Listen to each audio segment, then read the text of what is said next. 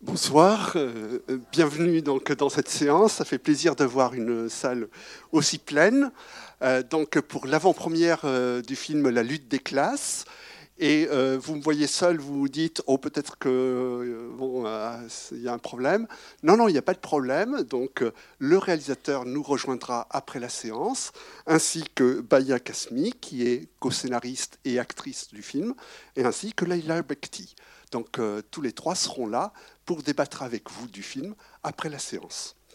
Je voudrais juste vous rappeler très rapidement que Michel Leclerc, c'est quelqu'un que sans doute euh, vous connaissez à travers ses films, parce que quand même, euh, sans doute que 2010, le nom des gens, ça vous dit quelque chose, hein, avec une Sarah Forestier euh, qui couche avec les gens de droite pour les faire changer d'avis, hein, ça vous rappelle quelque chose.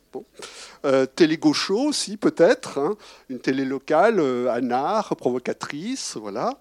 Et puis la, vie très privée de Monsieur Sim, avec quand même euh, Jean-Pierre Bacry, c'est pas mal. Hein. Donc euh, un ensemble de films, et puis on pourrait en citer d'autres parce qu'il y en a eu d'autres avant, euh, qui sont originaux, provocateurs et qui nous concernent, qui parlent de réalités qui nous concernent. Baya Kasmi, qui est donc la co-scénariste et qui est une actrice du film, et qui a aussi réalisé, je suis à vous tout de suite, avec euh, bon, euh, la vie d'une famille.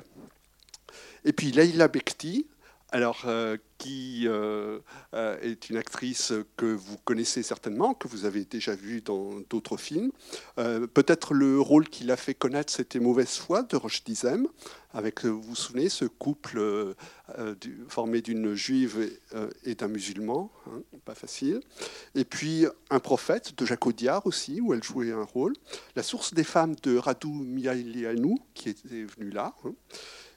Une vie meilleure de Cédric Kahn, et puis Nous trois ou rien de Kairon, je ne sais pas si vous vous souvenez de ce film, c'est euh, vraiment un très très beau film. Et Le Grand Bain tout récemment.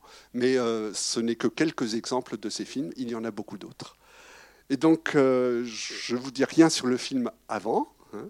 je vous laisse découvrir et je vous souhaite une très bonne projection. À tout à l'heure.